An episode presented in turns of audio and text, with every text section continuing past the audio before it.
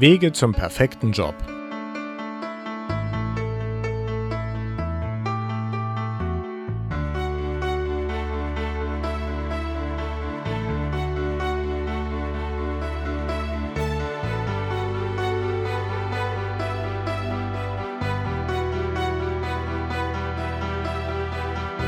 Thema heute Heimat AD, berufliches Glück im Ausland finden.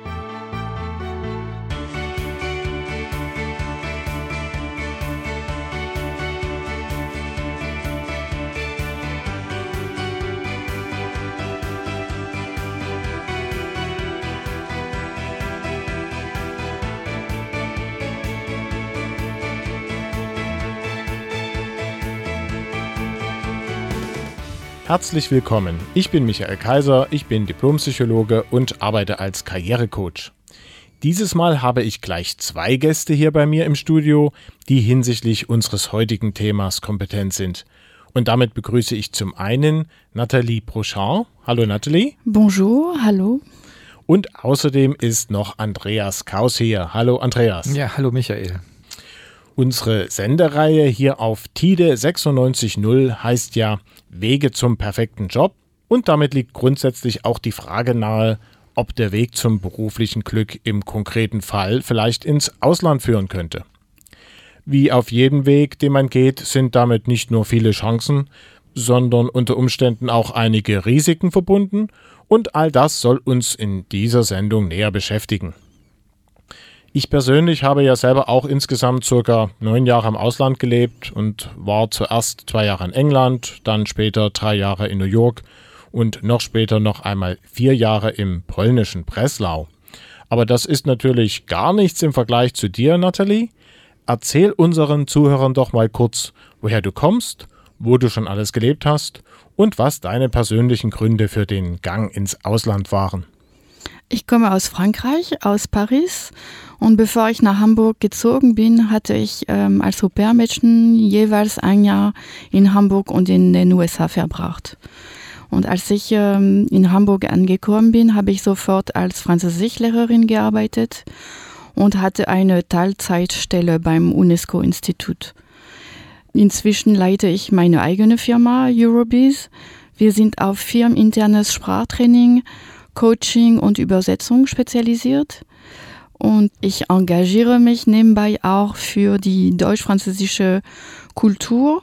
Unter anderem bin ich Mitglied vom Verein Arabesque. Wir ähm, organisieren seit 2011 ein großes deutsch-französisches Kulturfestival in Hamburg und in der Metropolregion. Und ich organisiere auch Veranstaltungen für Internations. Ja, auf Internations werden wir dann auf alle Fälle noch einmal näher zu sprechen kommen. Aber was war eigentlich dann der Grund, damals nach Deutschland zu gehen? War das schon immer ein Wunsch von dir oder war das eher Zufall, dass es dann Deutschland war? Oder was war da der Hintergrund? Ich glaube nicht an Zufälle. Also äh, ich würde sagen, für mich eindeutig, das war ein Seelenwunsch. Also ich wollte schon als Kind äh, Englisch lernen und ins Ausland. Aber auch nach Deutschland oder war das war Deutschland dann eher Zufall? Also auch kein Zufall für Deutschland. Ich habe Austausche mit der Schule gemacht. So habe ich Hamburg kennengelernt. Und dann war ich auch Au pair äh, in Hamburg. Also deswegen Deutschland war kein Zufall. Auf den einen oder anderen Aspekt, den du gerade angesprochen hast in deinem Werdegang, werden wir natürlich im weiteren Verlauf der Sendung noch näher eingehen. Aber jetzt würde ich erstmal dich, Andreas, bitten, uns mal einen kurzen Überblick zu geben, wo du schon alles warst und was deine wesentlichen Beweggründe dafür waren. Ja, zuerst war ich äh, zwei Jahre insgesamt in, in Paris. Damals waren meine Beweggründe ja die Musik. Ich wollte mal ausprobieren, ob ich mich vom konservativen Leben verabschieden kann und Musiker sein kann. Das habe ich zwei Jahre ausprobiert. Erfolglos und dann bin ich wieder zurückgegangen. Aber ich bin dann doch ins Ausland gegangen, nochmal so richtig. Für fünf Jahre war ich in Shanghai und der Beweggrund war auch relativ einfach. Meine Frau ist Sinologin und wurde von ihrer Firma dahin versetzt.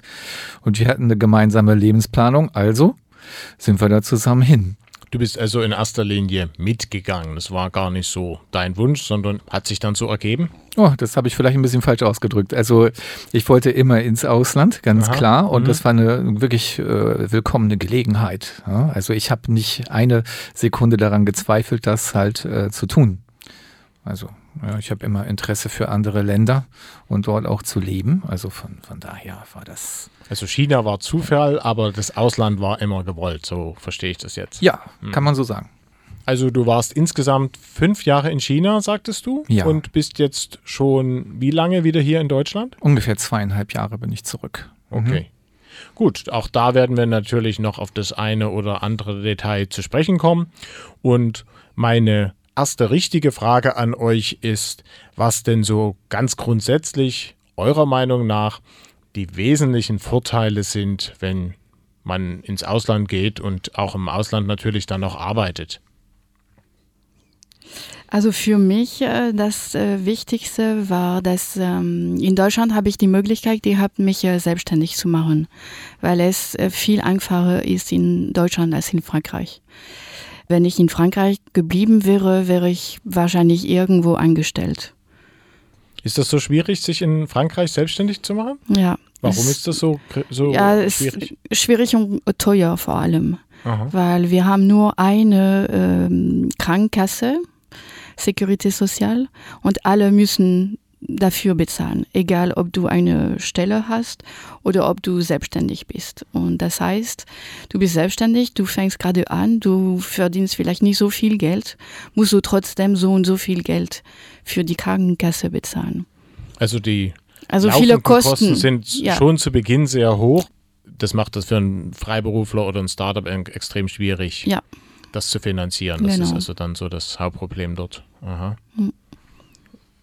Und allgemein würde ich sagen, dass eine ähm, berufliche Erfahrung im Ausland sehr wichtig für die persönliche Entwicklung der Person ist. Also das zeigt Flexibilität, Mut und man verändert sich auch. Andreas, hast du auch die gleiche Erfahrung gemacht?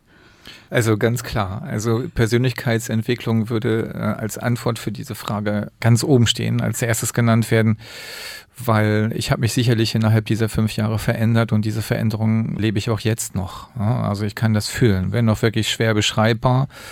Aber allein die Tatsache, dass man sein eigenes Land vom Ausland her und wenn es dann 10.000 Kilometer weit weg ist, mit ganz anderen Augen sieht, das prägt, das bleibt. Also für mich ist es ein bisschen anders, weil Deutschland und Frankreich ist wirklich nah. Also 1000 Kilometer vielleicht Hamburg, Paris.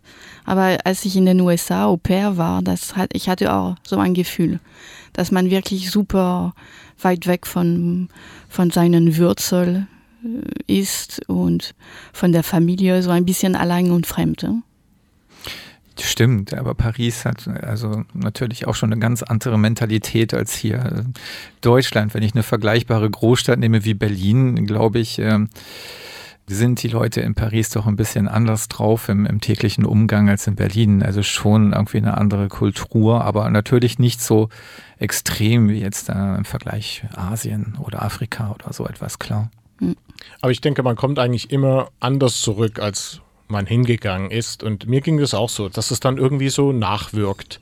Und selbst wenn man wieder zurück ist in der Heimat, dass dann doch sich das noch langfristig auf die eigene Zukunft und auch die Sichtweise auf Dinge und so weiter auswirkt. Das, das ging mir auch so. Also man kann in dem Sinne, das ist vielleicht auch eine Überraschung für manche, man kann gar nicht wieder zurück. Man kann wieder an denselben Ort gehen, wo man herkommt, aber es wäre ein Irrtum zu glauben, dass man dann wieder dort ist, wo man war, bevor man weg ist. Das, das stimmt einfach nicht und das ist, kann dann, glaube ich, auch eine Überraschung sein, wenn man glaubt, man ist dann wieder in der vertrauten Umgebung und alles wäre so wie früher. Nein, das ist unmöglich, aber mhm. es war meine Erfahrung zumindest. Und mag dann auch in vielen Fällen sogar ja eher eine negative Erkenntnis sein. Also weil man feststellt, dass eben die anderen, die um einen rum sind, wenn man wieder zurück ist, ja diese Entwicklung nicht haben und die haben eben diese Erfahrung nicht gemacht oder nicht so und wissen eigentlich nicht, wovon man da redet, wenn man sagt, ja und das und das und können wir nicht oder sollten wir mal, äh, ja, das, die, die wissen das dann nicht, die kennen das nicht und das ist dann vielleicht dann auch erstmal ein bisschen gewöhnungsbedürftig, wenn man wieder da ist. Aber es zeigt ja aus meiner Sicht schon, dass man anscheinend für sich sich weiterentwickelt hat, wie du jetzt gerade gesagt hast, Andreas Andreas und dass es einem selber eine Menge gebracht hat. Und das ist ja ein, ein sehr gutes Zeichen. Ja, unbedingt. Das ist ja jetzt eher so ein ganz grundsätzliches Thema, dass man sich weiterentwickelt, was das auch immer dann im ganz konkreten Fall für einen heißt. Das hängt ja auch immer ein bisschen damit zusammen, was man vorher ganz konkret gemacht hat und wer man so war und welche Schwierigkeiten man hatte und was man auch noch irgendwie so weiterentwickeln wollte. Das ist also sehr persönlicher Natur. Aber wie seht ihr denn das so grundsätzlich für die Karriere, fürs Geld verdienen, für solche ganz praktischen Sachen? Würdet ihr da sagen, das ist eher empfehlenswert, da mal Auslandserfahrung gesammelt zu haben? Ich ja, eindeutig ähm, für die Karriere, doch für den Lebenslauf ist auch ein, immer positiv, wenn die Leute im Ausland gelebt haben, weil es ist sicher, dass man irgendwas mehr erfahren hat als Leute, die in Frankreich zum Beispiel geblieben sind. Also mehr Erfahrung, die sich dann auch positiv auf die weitere berufliche Entwicklung jetzt so im Sinne der Chancen und auch der finanziellen Aspekte ja. auswirkt. Ich würde sagen, bedingt. Also ich habe das nicht so gespürt bei meiner Rückkehr nach Deutschland, dass es mir wirklich so den Push gegeben hat auf der Jobsuche, dass alle Hurra schreien, wenn ich mich bewerbe. Also für die Persönlichkeitsentwicklung ja, für die berufliche Entwicklung muss ich jetzt im Nachhinein sagen, es kommt drauf an. Ja, also man muss dazu aber auch sagen, ich bin halt Wirtschaftsjurist und, und war dann an der Universität als Dozent, also in einem völlig anderen Bereich. Und eigentlich sind nicht die fünf Jahre Ausland dann so ein negatives Kriterium gewesen für mich persönlich bei der Jobsuche, sondern dass ich halt meinen eigentlichen gelernten Zweig verlassen hatte. Ja, also nicht mehr in der freien Wirtschaft tätig war. Also deswegen würde ich sagen, bedingt. Es kommt drauf an, aber grundsätzlich ist es natürlich erstmal eine positive Sache, auch beruflich und karrieremäßig. Ja, es hängt natürlich davon ab, wie es dann auch weitergehen soll und was ja. man machen möchte. Und ich glaube, je mehr das zusammenpasst, desto hilfreicher ist es dann auch für diese praktischen Sachen. Also wenn ich mich jetzt irgendwo bewerbe zum Beispiel, dann sieht das natürlich gut aus im Lebenslauf. Wenn ich da Auslandserfahrung habe, würde ich zumindest so sehen, Andererseits, wenn man jetzt was ganz anderes machen will, dann kann das natürlich auch sein, dass man da eher ein Achselzucken erntet und sagt, ja, ist ja nett, aber hat mit uns jetzt so viel nicht zu tun. Also dann bleibt einem immer noch die persönliche Entwicklung, aber es hat dann unter Umständen zumindest erst einmal praktisch nicht so viele Vorteile. Aber wir sehen zum Beispiel, dass wenn du ein Studium machst, auch heutzutage, fast immer musst du im Ausland ein Praktikum machen. Also deswegen glaube ich, es ist wichtig auch für die Karriere und auch für die Persönlichkeit von den Leuten. Ja, es gibt natürlich noch einen anderen Aspekt. Es ist natürlich so, je mehr Leute das auch machen, desto normaler wird es. Also dann ist es gar nicht mal so sehr ein großer Vorteil, dass man eben mal, weiß ich nicht, eine Weile in den Niederlanden war zum Beispiel, sondern das ist schon eher das Normale und dann ist es eher ein Nachteil, es nicht zu haben. Hängt natürlich auch wieder sehr davon ab, in welchem Beruf man genau. möchte oder ist, mhm. was man studiert hat. Da gibt es natürlich dann auch erhebliche Unterschiede, wie relevant das ist. Aber gerade so zum Beispiel im Bereich der Betriebswirtschaft, da denke ich, ist es ja schon fast ein Muss, mhm. so ein Find bisschen mal mhm. über den Tellerrand des eigenen Landes geschaut zu haben. Also nicht nur das, ich würde auch sagen, dass man große Vorteile hat, wenn man die Sprache des jeweiligen Landes irgendwie kann. Und Chinesisch zum Beispiel ist immer noch so eine kleine Marktlücke. So viele Chinesischstudenten gibt es nicht in Deutschland. Zumindest ist mir nicht bekannt, dass es explosionsartig in die Höhe gestiegen ist. Und äh, da hat man sicherlich Chancen, sich hier auch anzubieten für Firmen aus China oder die einen China-Bezug haben, ganz klar. Ja, ich denke, das ist natürlich ein ganz wichtiger Aspekt, welche Sprachen da genau betroffen sind, weil Chinesisch können ja nur die wenigsten Deutschen und insofern ist das nach wie vor eine große Besonderheit, wenn man da über grundlegende Kenntnisse verfügt. wenn man nur Englisch spricht, dann ist das heutzutage ja eigentlich eher eine Selbstverständlichkeit und führt nun nicht dazu, dass die andere Seite gleich in Jubel ausbricht. Also von daher kann man das pauschal sicherlich gar nicht so formulieren. Jetzt haben wir ja über die Vorteile grundsätzlich und auch für euch persönlich gesprochen. Wie seht ihr denn das? Würdet ihr so weit gehen zu sagen, es gibt immer auch ein paar Risiken, die mit dem Gang ins Ausland verbunden sind oder sein können? Ja, natürlich. Andreas? Ja. Ja, ganz klar. Also wenn es ein Land in Europa ist, ist es vielleicht nicht so kompliziert. Aber wenn es weiter weg ist, ja, dann sicherlich. Also für mich, ich würde sagen, sich an die neue Kultur, Mentalität und Arbeitsweise nicht gewöhnen können, ist ein Risiko. Oder dass man sich äh, fremd fühlt, weil man die Sprache nicht kennt. Ja und nein. Also ich kann da nicht ganz so mitreden, weil ich die Sprache halt gelernt habe direkt. Aber warum und, hast du die hm. Sprache gelernt? Ja, weil ich du, da war. Und du kannst. Hm. Äh, warum als viele du Leute? gegangen bist, konntest du ja noch kein Chinesisch. Also das stimmt, aber ich habe sofort angefangen. Ne? Also ich, ich bin gelandet, eine Woche später war ich in der Schule und habe das dann auch wirklich erstmal ganztags gemacht ich habe den Alltag in, in, in China so auch unter Chinesen nie als so kompliziert und ungewöhnlich empfunden. Ich war eigentlich eher davon überrascht, dass ich da genauso leben kann wie hier, äh, in alltäglichen Sachen, wie, wie einkaufen oder, oder spazieren gehen oder Sport machen, irgendetwas. Das war nicht so der Unterschied. Ich habe eher andere Baustellen dann so festgestellt. Wie zum Beispiel? Wenn man als Paar hingeht, sollte man sich dessen bewusst sein, dass es vielleicht größere Probleme gibt als vorher. Ich weiß noch, als wir angekommen sind, ein guter Freund von mir war Pastor in, in Shanghai und er sagte zu uns, die kleinen Probleme, die ihr zu Hause habt, die können hier zu großen werden. Und so ist es tatsächlich auch äh, dann gekommen. Das will ich jetzt nicht näher ausführen, aber man kann sich vielleicht was dazu denken. Ja, und andere Dinge, so wie Unsicherheit in den Sozialversicherungen, das empfand ich jetzt auch nicht gerade als super bequem. Also wenn man aus Deutschland nach China geht, sollte man sich wirklich auch darum kümmern, eine gute Krankenversicherung zu haben, weil in der Krankenversicherung hat man standardmäßig in, in China nicht, zumindest nicht in dem Umfang, in dem wir es kennen. Ja, ich glaube, dass das größte Risiko in erster Linie darin liegt, dass sich eben schlagartig so ganz viele Aspekte gleichzeitig ändern und es praktisch unmöglich ist, die alle zu, vorher zu kontrollieren und sich auf alles vorzubereiten. Das geht eigentlich nicht.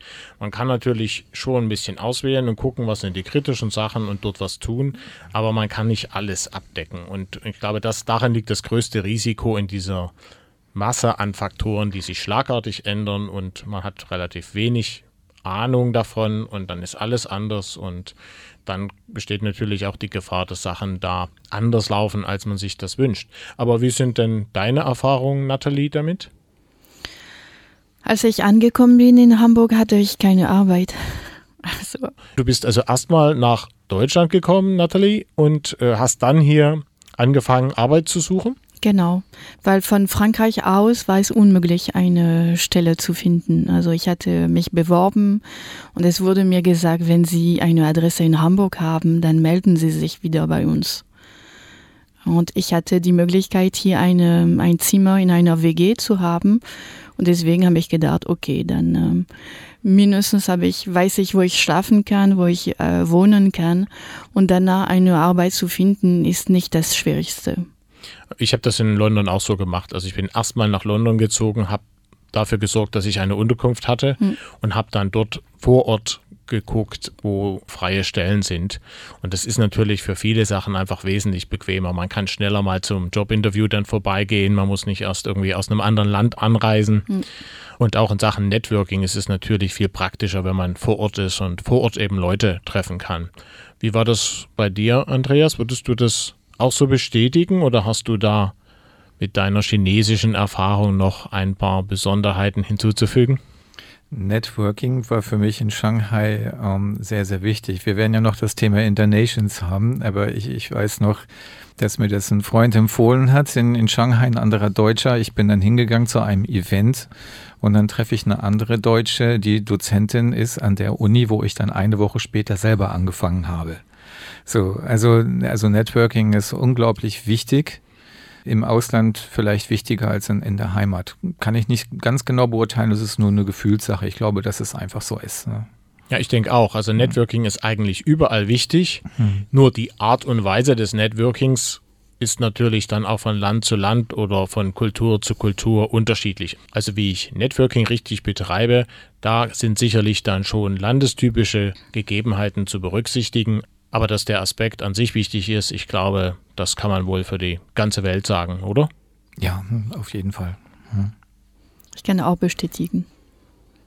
Zum Thema Networking werden wir uns später auf alle Fälle noch etwas intensiver unterhalten. An dieser Stelle würde ich vorschlagen, dass wir aber erst einmal ein paar Takte Musik machen und dann geht es gleich weiter hier in der Sendereihe Wege zum perfekten Job. Heute mit dem Thema Heimat AD, berufliches Glück im Ausland finden, hier auf TIDE 96.0.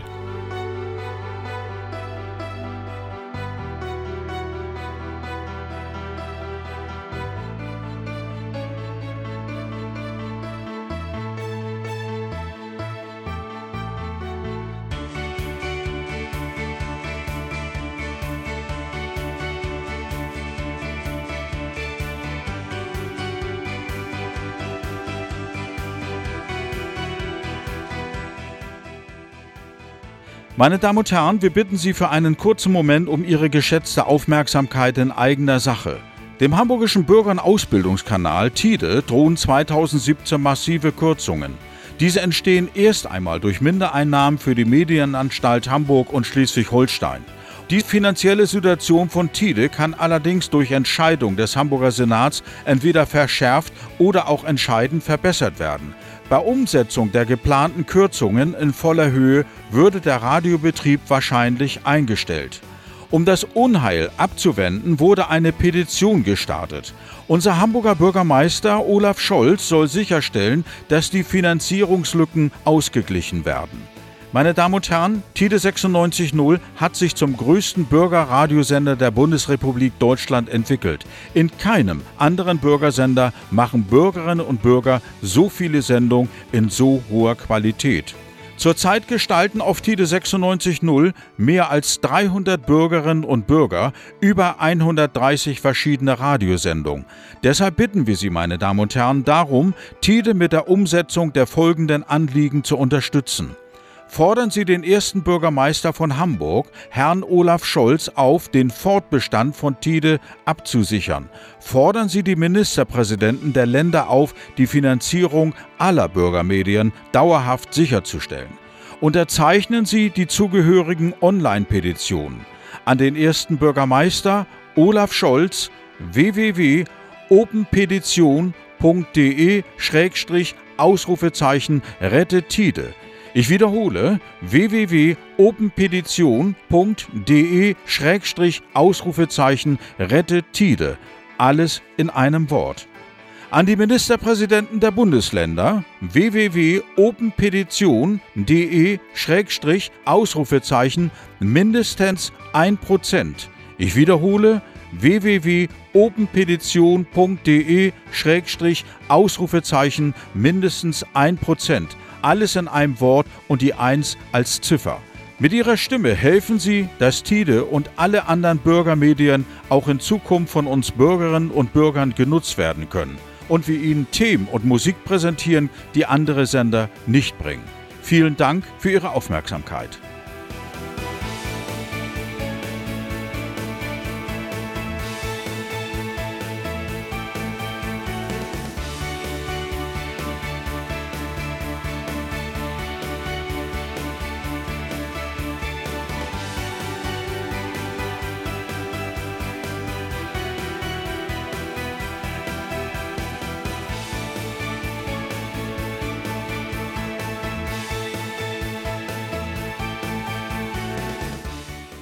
Und da sind wir wieder hier auf TIDE 96.0 in der Sendung Heimat AD, berufliches Glück im Ausland finden.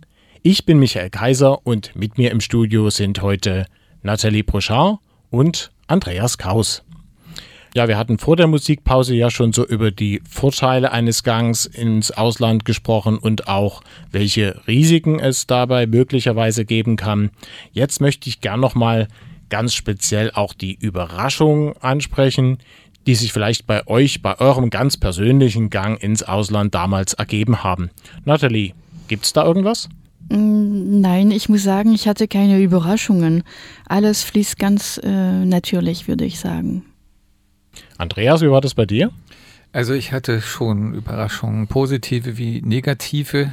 Wenn man nach Shanghai geht, dann hat man so ein gewisses Bild im Kopf, was einem vermittelt wird durch Medien, durch Berichte von Freunden oder auch von meiner Frau, die ja vorher schon da studiert hatte. Und äh, es ist völlig anders als alles, was man sich vorstellt. Und positiv für mich war das Leben im Alltag, weil es ist relativ einfach man, man bewegt sich so wie hier, man tut das, was man hier macht. Es, es gibt eigentlich kaum einen Unterschied, außer dass man in einem anderen Land ist und äh, die meisten Leute Chinesen sind. Positiv war auch äh, das Sicherheitsgefühl. Also die Sicherheit hat, äh, wenn man sich ein bisschen mit China auskennt, einen hohen Stellenwert, weil es ja nun dieser Einparteien, in Anführungszeichen, Diktatur ist und, äh, und es nicht so viel Kriminalität gibt wie hier. Man kann also wirklich auch als, als Frau abends im Dunkeln alleine überall irgendwo langgehen, ohne dass was passiert. Zumindest war es vor drei Jahren noch so. Ich weiß nicht, wie es jetzt ist, aber ich denke, es hat sich nicht groß geändert. Negativ allerdings überraschend fand ich dann doch, dass ich in der Dauer von fünf Jahren festgestellt habe oder immer mehr festgestellt habe, dass ähm, die allgemeine Bevölkerung so in China doch relativ rücksichtslos ist im, im Umgang miteinander. Im Straßenverkehr ganz besonders, also ständig irgendwie mit Motorroller auf dem Bürgersteig und hupen oder andauernd spucken auf die Straße, bevorzugt von den männlichen Gesellen da. Dann das Kämpfen um jeden U-Bahn-Platz, das sind schon Sachen, und denkt man so, hm, muss das sein? Also das, das fand ich ziemlich anstrengend. Und auch der Lärm, ja, also ständig waren irgendwo Renovierungsarbeiten. Also es waren wirklich überall irgendwelche Renovierungsarbeiten Arbeiten eigentlich. Ohne Oropax nachts geht da eigentlich gar nichts. Das sollte man vorher wissen. Das sind jetzt so deine Erfahrungen, die du also damals im Laufe der Jahre gemacht hast. Mhm. Gab es da auch irgendwie so einen richtigen Kracher, also so eine richtig große Überraschung, also was dich so richtig geschockt hat oder was für dich irgendwie auch ganz besonders positiv war? Uff, wie viel Zeit haben wir? also das ist wirklich fair zu sagen. Ich hatte wirklich sehr, sehr viele Highlights, also auch im zwischenmenschlichen Bereich auch wenn sich das vielleicht gerade eben etwas negativ anhörte, allgemein über Chinesen habe ich doch wirklich intensive chinesische Freundschaften gehabt und habe sie auch immer noch. Und die sind wirklich total herzlich. Und das sind Highlights, wenn ich daran zurückdenke. Zum Beispiel, ich habe Sport gemacht, äh, auch in, in Shanghai. Ich habe dort Wushu und Kung Fu gemacht. Dieser Zusammenhalt im Club, äh, diese herzliche Atmosphäre, dieses Spaß haben, das, das war schon einmalig. Und negativ halt auf der anderen Seite eben diese teilweise Aggressionen gegenüber Ausländern auf der Straße, die man eben irgendwann mitbekommt, je länger man da ist. Zuerst hat man keine Augen dafür, aber dann kann es schon brenzlig sein. Ne? Also ich hatte in Hamburg hatte ich nie eine Schlägerei, ne? sowas. Ne? Aber in Shanghai ist mir das passiert, dass da Leute mich angegriffen haben. Okay, puncto Sicherheit, das ist was anderes. Ich bin ja keine Frau, sondern ein Mann. Deswegen kann das wohl mal passieren. Aber die waren auch betrunken. Gut, das kann einem natürlich auch in Deutschland mal passieren. Insofern ist das sicherlich gar ja. nicht so auf China begrenzt, oder? Natürlich nicht, aber da es mir in Deutschland nie passiert ist, obwohl ich immer so die Befürchtung hatte, es könnte ja mal sowas sein bei irgendeinem Fest, äh, ausgerechnet in China passiert dann sowas, das fand ich schon irgendwie negativ überraschend. Also ich habe auch noch ein Beispiel in dieser Hinsicht.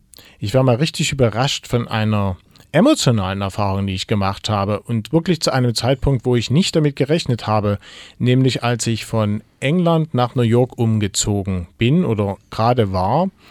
Das war ja schon nicht das erste Mal im Ausland, sondern da hatte ich schon zwei Jahre im Ausland gelebt und ich war in London auch jetzt nicht so verwurzelt, dass mir da irgendwie so wahnsinnig viel gefehlt hat. Das war also eigentlich alles für mich super passend und ich wollte auch gerne in die USA. Es hat also alles prima ausgesehen. Und womit ich nicht gerechnet hatte, war, dass einem in dieser Situation so etwas wie Heimweh zustoßen könnte. Also das hätte ich mir eher vorstellen können, jetzt ganz am Anfang, wenn man das erste Mal ins Ausland geht, dass man dann Heimweh hat, das kann schon mal sein. Damit kann man auch vorher schon vielleicht rechnen oder man kann sich darauf einstellen, dass das vielleicht sein könnte. Aber dass das auch später plötzlich passieren könnte, wo ich schon so lange weg war, das war für mich vollkommen überraschend. Und das war also damals in New York, war das im Januar und das Wetter war eben auch so grau. Und ich habe mich also mit der Situation, die ich ja vorher so angestrebt hatte, überhaupt nicht sofort anfreunden können und habe dann Glück gehabt, dass mir die Arbeit so viel Freude gemacht hat und ich insofern so schon ein paar Stunden jeden Tag hatte, die gut waren, wo ich auch unter den Leuten war und eben nicht allein. Aber ansonsten so privat am Wochenende oder abends habe ich mich wirklich da ungefähr einen Monat gefragt, was machst du hier? Und war das nicht alles ein Riesenfehler? Und damit hatte ich überhaupt nicht gerechnet, weil ich schon so lange aus Deutschland weg war. Also es gibt eben auch solche Überraschungen, die einen da treffen können. Und ja, da heißt es dann in der Regel, Augen zu und durch. Und nach einem Monat hat es sich dann bei mir auch wieder erledigt und ich war sehr gern dort. Aber ein paar Wochen hat es schon gedauert. Ja, ja, ich glaube, es ist auch wichtig, dass man äh, ausgeht und Leute trifft. Also nicht allein bleiben. Ne? Unter Menschen sein und ähm, weil es ist auch wichtig, mit den anderen auszutauschen. Auch seine Erfahrungen und ja, sich Unterstützung holen, mhm. nicht allein sein genau. und dann wird es auch dadurch einfacher, weil man sich dann nicht ständig an was auch immer jetzt die negative Überraschung sein mag, nicht ständig daran erinnert und dann erstmal sieht, okay, was gibt es denn Positives und dann kann man auch eine Menge über die Zeit auch klären, denke ich. Genau. Wobei ich dazu sagen möchte, das gilt auch für Paare, nicht nur für Singles. Ne? Also, dass man wirklich soziale Kontakte auch wirklich äh, sucht und, und nicht alleine zu zweit zu Hause sitzt, das ist eigentlich äh, genauso falsch, finde ich. Das würde ich auch empfehlen. Also soziale Kontakte sind, glaube ich, Fall. das A und O. Also ja. damit sollte man sofort anfangen. Beziehungsweise man kann ja unter Umständen auch schon vorher was tun. Damit sind wir schon wieder beim Thema Internations, auf das wir dann nochmal kommen wollen. Aber bevor wir das tun, möchte ich gerne nochmal auf das Thema Angst bzw. Unsicherheit eingehen, weil wir hatten vorhin die Risiken angesprochen, die gibt es einfach irgendwo bei so einem großen Schritt. Und für viele äußert sich dann die ganze Situation halt so, dass die dann eben Angst haben, diesen Schritt überhaupt zu tun, weil sie eben nicht wissen, was alles auf sie zukommt und ob sie diesen Herausforderungen da gerecht werden können. Was würdet ihr denn sagen, wie kann man denn, wenn man einerseits sich jetzt schon für den Gang ins Ausland interessiert, aber andererseits eben auch Angst davor hat, vor der Unsicherheit und so weiter, wie kann man damit umgehen? Was würdet ihr den Zuhörern da empfehlen? Also ich würde raten, dass man sich fragt, ob man diese Erfahrung wirklich machen will und warum. Also die Pro und Contra. Und auch vielleicht wissen, dass ähm, es sind immer positive Gründe in jeder Situation und Erlebnis. Und man hat immer die Wahl. Andreas? Ja, schwierig zu sagen. Wenn ich, wenn ich mich in, in meine eigene Lage zurückversetze, äh, hm, ich hatte Befürchtungen, nicht, nicht wirklich Angst, weil ich das Unerwartete halt. Ähm, und ich habe versucht, mich zu informieren über, über den Ort, wo ich da hingehe. Aber ich hatte auch nie wirklich Zweifel, dass ich da hingehe. Also ich kann diese Frage persönlich schwer beantworten. Aber wenn dir jemand diese Frage so stellen würde, was würdest du sagen? Was wäre jetzt dein Tipp für jemanden in dieser Situation, was er da machen könnte? Wenn der also diese Gewissheit, wie du sie hattest oder wie ihr sie damals hattet, eben noch nicht hat und das schon attraktiv findet, aber sich eben auch Sorgen macht, dass da eben ja doch zu viele negative Überraschungen plötzlich auftreten könnten. Mindestens mit jemandem sprechen, der da lebt, wo man hin will oder der da gelebt hat oder noch viel besser, einfach mal hinreisen, wenn es möglich ist. Ja? Zwei Wochen oder so sich das anschauen. Und dann hat man sicherlich einfach deutlichere Eindrücke. Das würde ich auch empfehlen. Ja, grundsätzlich denke ich, ist das ein guter Tipp, sich zu informieren. Also Informationen helfen eigentlich immer, weil man dann weiß, okay, hier ist es wirklich schwierig und hier ist es gar nicht so kritisch. Also viele Sachen kann man damit schon mal vorab ganz gut klären. Und dann ist es natürlich immer eine gute Idee, einen steilen, großen, langen Weg in kleinen Schritten zu gehen. Also nicht zu sehr darüber nachzudenken, was denn dann später alles noch ganz genau kommen könnte, sondern erstmal zu gucken, was ist denn jetzt dafür der nächste Schritt. Und wenn ich jetzt Sorge habe, dass das alles eine Nummer zu groß sein könnte für mich, dass es zu unsicher ist, dann kann ich mich ja damit beschäftigen, überhaupt erstmal herauszufinden, wo jetzt wirklich die kritischen Punkte sind und was überhaupt eventuell ein Risiko sein könnte und was sich vielleicht als viel harmloser herausstellt, als mir das eben ohne dieses Wissen so erscheint. Also von daher denke ich, dass kleine Schritte gehen, aber sich auf den Weg machen. Und dann finde ich das eine hervorragende Idee von euch zu sagen, ja, dann fahre ich da mal hin und guck mal, wie das da aussieht und betrachte eben mal das Land nicht mit dem üblichen touristischen Blick, sondern schon mit dem von jemandem, der da vielleicht mal wohnen wird. Und dann kann ich ja sehen, okay, ist das alles ganz spannend und reizvoll oder habe ich dann, sage ich mal, noch größere Bedenken, als ich vorher auch schon hatte. Und dann spricht vielleicht auch einiges dagegen.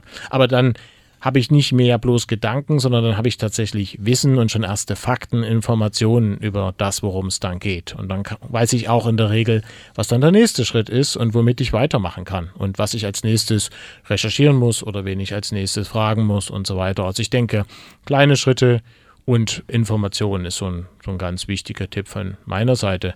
Wie würdest du das sehen, Nathalie? Ja, genauso wie du. Also es sind zwei äh, Möglichkeiten, wenn man ins Ausland gehen will. Entweder ist es ein Wunsch, so wie bei mir zum Beispiel, ich wollte im Ausland leben, oder die Firma versetzt die Person, also dann ist man Expatriate. Und beim äh, Auswandern, die Firma hilft sowieso, die Kollegen helfen auch. So deswegen finde ich, äh, es ist auch nicht so, so kompliziert.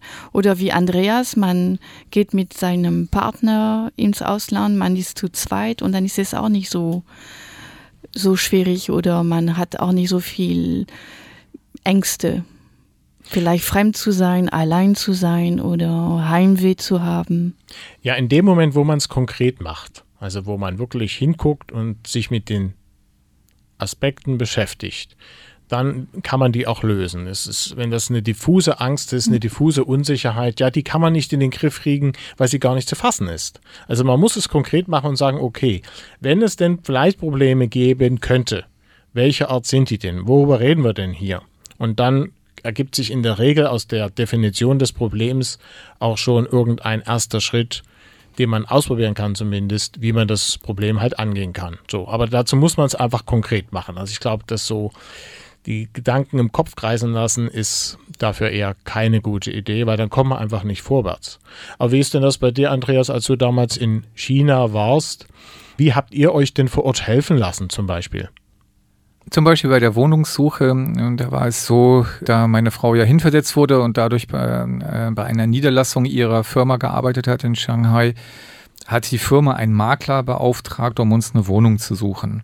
Ich glaube, das ist ein sehr wichtiger Punkt, dass man sich nicht selber Makler sucht, weil die Chinesen haben natürlich ein Gespür für Geschäfte, sondern dass es ein Makler ist, den schon jemand kennt äh, zum, aus der Firma oder aus dem Bekanntenkreis und dann kann man auch sicher sein, dass die da eine gute Arbeit machen. Also das war eine sehr, sehr große Hilfe. Für uns eigentlich nichts also an Arbeit und wir haben eine super Wohnung gefunden. Das ist, das ist eine Sache.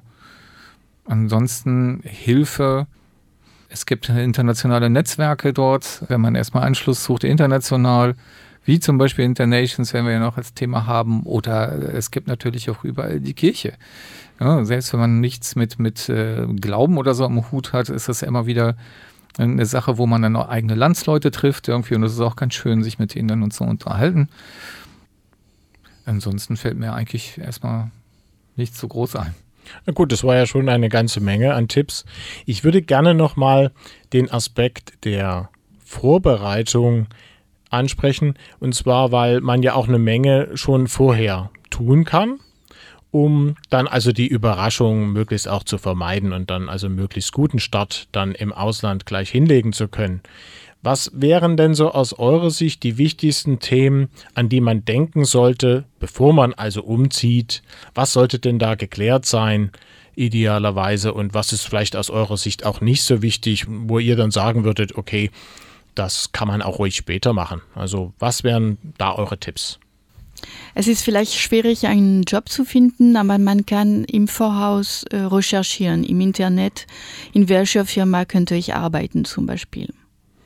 Ja, es ist natürlich immer gut, wenn man vielleicht ein Thema vorher vollständig schon klären kann. Aber selbst wenn das nicht der Fall ist, dann kann man ja vielleicht zumindest da die Hälfte schon erledigen und sich zum Beispiel gut informieren oder erste Kontakte knüpfen. Und dann wird es auf alle Fälle leichter, wenn man dann im Ausland ist, sich dann vor Ort um den Rest zu kümmern, als wenn man dann überhaupt erst anfängt, sich diesem Thema zu widmen und dann natürlich auch vielleicht auf die eine oder andere Überraschung trifft. Andreas, was würdest du sagen? Was wären so aus deiner Sicht die Themen, die man sehr wohl schon vorher bearbeiten könnte? Also ein Thema hatte ich schon genannt, das war die Wohnungssuche. Also wenn man als Expat äh, verschickt wird, sollte man da unbedingt einen Makler einschalten, dem man vertrauen kann.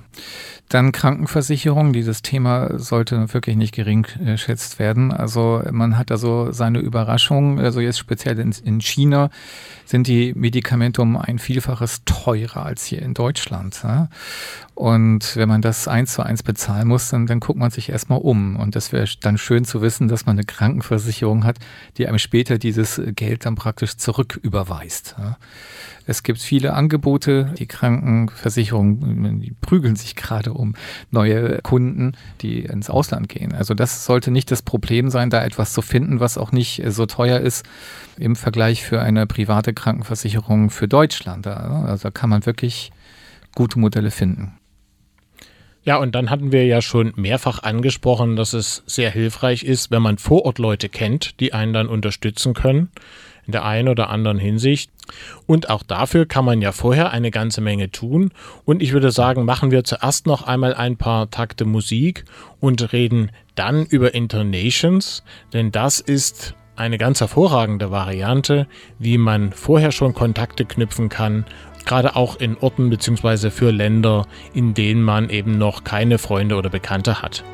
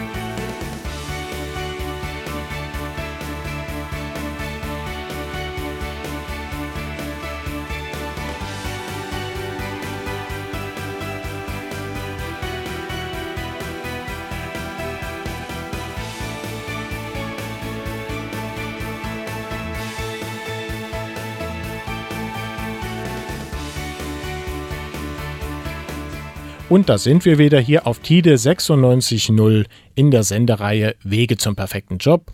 Heute mit dem Thema Heimat AD, berufliches Glück im Ausland finden. Ich bin Michael Kaiser und mit mir im Studio sind Andreas Kaus und Nathalie Brochard.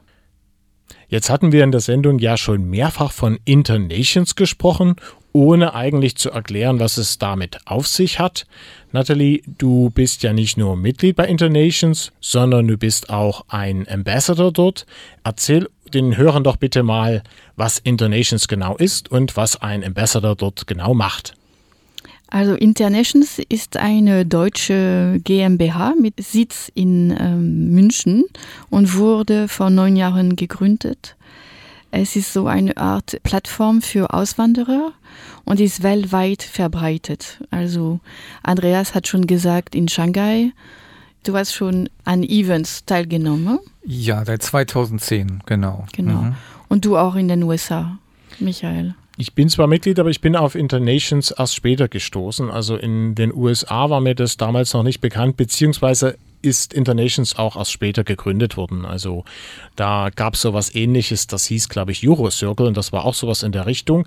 Aber erzähl doch mal, wie das genau mhm. abläuft und auch, was du dort als Ambassador äh, machst. Also ein Ambassador soll ein monatliches Event organisieren, also offiziell Event. Und wir haben in Hamburg inzwischen vier Teams. Und ein Team ist für Newcomer, das heißt Leute, die neu in Hamburg sind. Und äh, die Gruppe ist viel kleiner und es ist viel einfacher, mit den Leuten auszutauschen, Bekanntschaft zu schließen. Meine Rolle als Ambassador ist am Angang zu sein und alle Mitglieder äh, willkommen zu heißen. Äh, ich versuche auch immer aufzupassen, wenn die Leute neu sind, dass sie nicht allein in einer Ecke bleiben, sondern ähm, ich stelle alle Leute vor. Und das Schöne bei Internations ist ja, dass man da auch sehr gut sehen kann, wo kommt jemand her, wo hat er schon gelebt. Genau. Ich kann also dann durchaus zum Beispiel zu einer lokalen Internations-Veranstaltung in Deutschland gehen, um dort mal jemanden, sagen wir mal, aus Chile zu treffen oder jemand, der vielleicht aus England kommt, aber in Chile gelebt hat und eben jetzt auch hier in Hamburg ist zum Beispiel, um den mal ein bisschen auszufragen und Tipps zu bekommen und vielleicht auch Kontakte zu bekommen, die mir dann, wenn ich selber nach Chile gehe, eben entsprechend weiterhelfen können. Genau. Und insofern wird man da auch sehr gut informiert wer ist alles dort, wo kommt er her, wo hat er schon gelebt, welche Sprachen spricht er und das ist natürlich enorm hilfreich, wenn man auf der Suche nach Informationen beziehungsweise eben auch neuen Kontakten in der Richtung ist. Ja, erzähl doch nochmal schnell, wie kann man da mitmachen, Nathalie? Also wenn sich jemand jetzt für Internations interessiert, weil er zum Beispiel eben auch nach China gehen möchte und da eben nicht erst anfangen möchte, die Leute dort kennenzulernen, was müsste der denn da eigentlich machen jetzt? Also auf der Website kann man ein Profil erstellen und alle möglichen Informationen äh, schreiben. Und dann kann man auch auf der Website recherchieren. Zum Beispiel, wenn ich nach Chile auswandern will, kann ich gucken, wer hat da schon gelebt oder wer kommt aus Chile. Und dann kann ich eine Nachricht schicken und äh, da fragen. Vielleicht kann ich auch vorschlagen, äh, diese Person zu treffen oder nur per Nachrichten dann äh, kommunizieren. Es ist also, wenn man so will, ein soziales Netzwerk, jetzt wirklich mit dem Schwerpunkt Leben und Arbeiten im Ausland. Ausland ja. Und auch wer nicht ins Ausland gehen möchte, auch für den kann das durchaus sehr interessant sein, weil das eine gute Möglichkeit ist, zum Beispiel sein Englisch einfach wieder ein bisschen in Form zu bringen und eben mehr Englisch zu sprechen. Denn üblicherweise wird ja, glaube ich, bei den Veranstaltungen Englisch gesprochen. Ist das immer noch so, Nathalie? Ja, das ist immer je nachdem, mit wem du dich äh, unterhältst. Also Leute, die zum Beispiel mit mir reden, die wollen meistens Französisch reden. Also die wollen mit mir kein Englisch reden. Aber ähm, für Leute, die neu in einer Stadt sind, ist es gut, weil ich weiß, dass man an einem Abend zum Beispiel nette Leute treffen kann, die man danach treffen kann. Und meistens ist es so, dass die Leute etwas gemeinsam haben. Also erstmal das Leben im Ausland, aber auch für die Freizeit, zum Beispiel Foto oder Konzert oder Sport. Und die Leute treffen sich meistens außerhalb von diesem offiziellen Event. Es ist also ein sehr guter Anfang, um Leute kennenzulernen.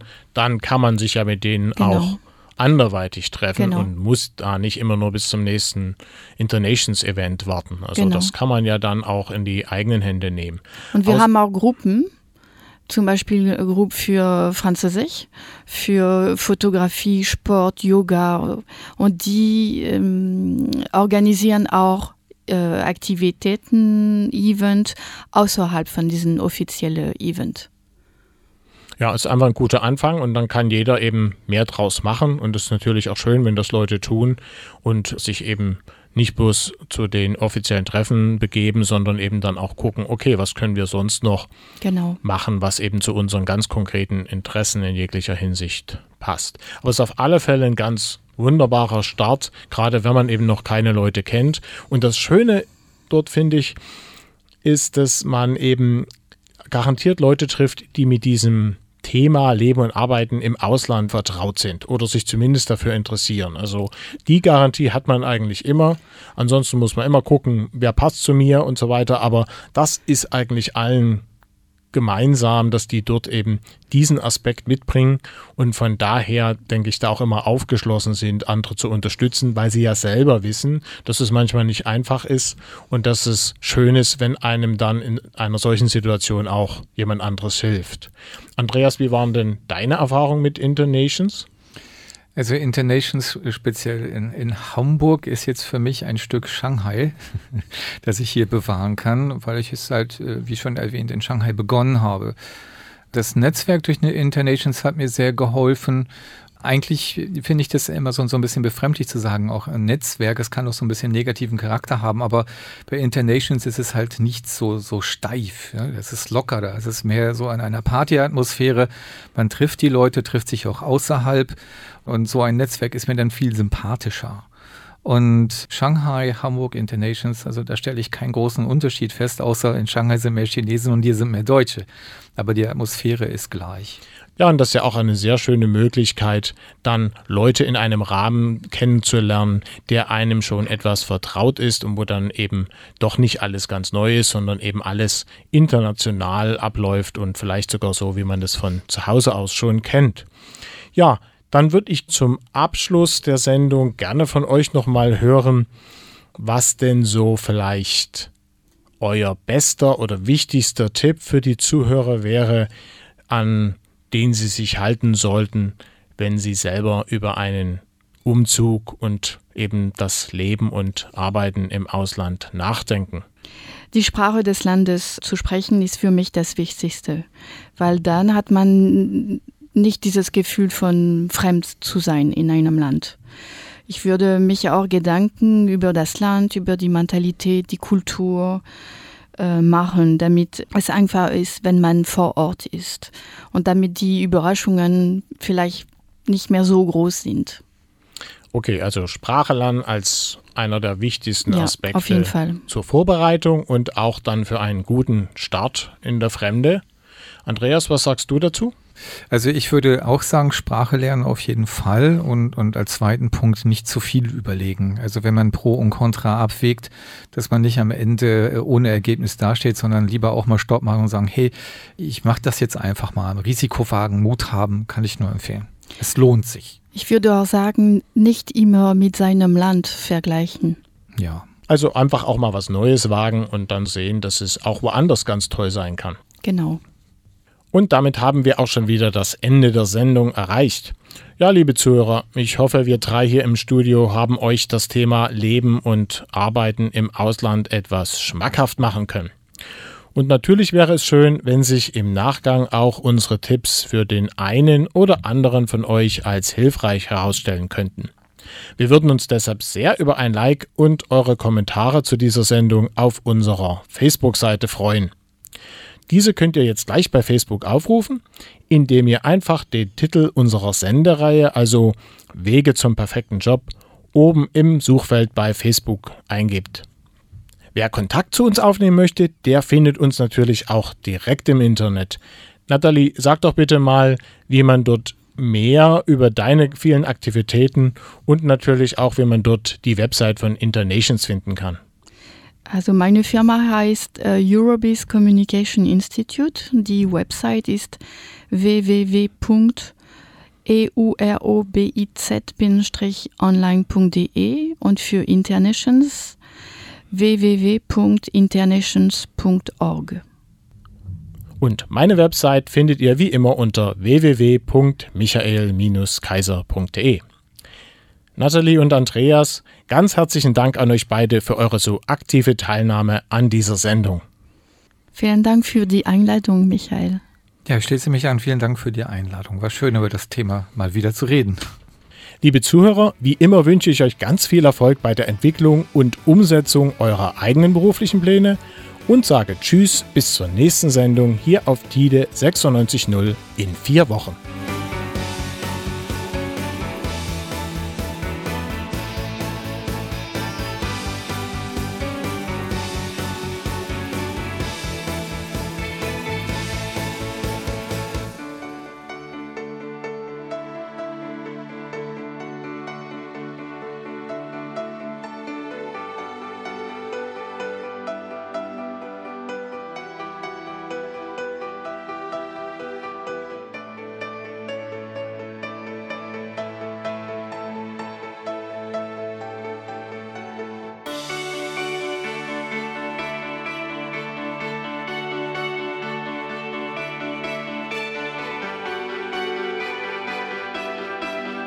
Tide droht eine Finanzkrise. Ab 2017 soll Tide weniger Geld bekommen. Das Problem dabei, noch weniger geht gar nicht, da muss was vom Angebot gestrichen werden, sagt die Tide Geschäftsführung.